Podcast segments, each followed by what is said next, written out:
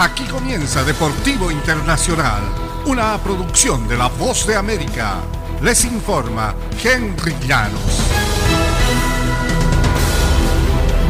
En el béisbol de grandes ligas, en un giro absolutamente inesperado, Carlos Correa aceptó firmar un contrato de 315 millones de dólares por 12 años con los Mets de Nueva York, después que su acuerdo pendiente con los gigantes de San Francisco se desmoronó por preocupaciones sobre una lesión de tobillo sufrida por el pelotero boricua hace ocho años. Una persona al tanto del tema confirmó a la prensa el acuerdo y la fuente habló a condición de anonimato. The New York Post fue el primer medio en informar el miércoles por la madrugada que el codiciado agente libre de 28 años aceptó un contrato con los Mets sujeto a una evaluación médica que fue precisamente el problema con los gigantes. Necesitamos una cosa más y es esta, dijo el dueño de los Mets, Steve Cohen, a la prensa desde Hawái. Con esto estaban colgados.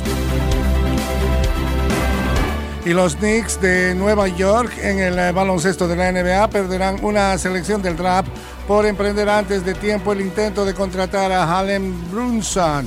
La NBA penalizó a los Knicks con una selección de segunda ronda en el draft de 2025 el miércoles después de determinar que Nueva York inició conversaciones que involucraban a Bronson antes de la fecha permitida para negociar con agentes libres.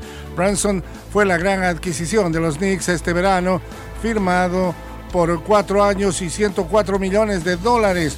Y el base contribuyó tremendamente para la eh, racha de ocho victorias del equipo que es la más larga vigente en esta liga. Los Knicks eran los favoritos para firmar al jugador originario de Nueva Jersey si decidía dejar a los Mavericks de Dallas, otro equipo de gran consistencia. Y la salud del rey del fútbol, el rey Pelé, ha empeorado durante su hospitalización para controlar su tratamiento de un cáncer de colon, según han informado los médicos ayer miércoles. El hospital Albert Einstein de Sao Paulo ha informado que el cáncer de Pelé ha avanzado y que el astro brasileño del fútbol de 82 años se encuentra recibiendo mayores cuidados debido a disfunciones renales y cardíacas.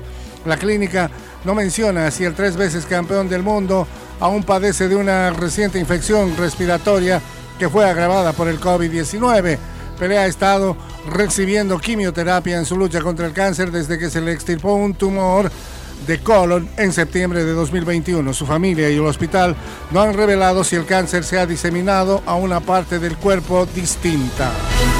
Y hasta aquí, Deportivo Internacional, una producción de La Voz de América.